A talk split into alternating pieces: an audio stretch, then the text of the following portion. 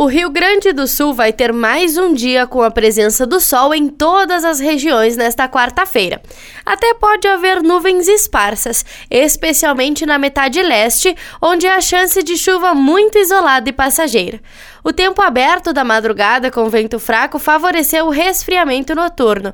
Por conta disso, o amanhecer é um pouco mais gelado do que o normal para a época do ano, e à tarde volta a ficar com temperatura agradável. Em Porto Alegre, a mínima será de 12 e a máxima não ultrapassa os 23 graus. Já na Serra Gaúcha, os termômetros variam entre 9 e 21 graus. Da central de conteúdo do Grupo RS com o repórter Paula Bruneto.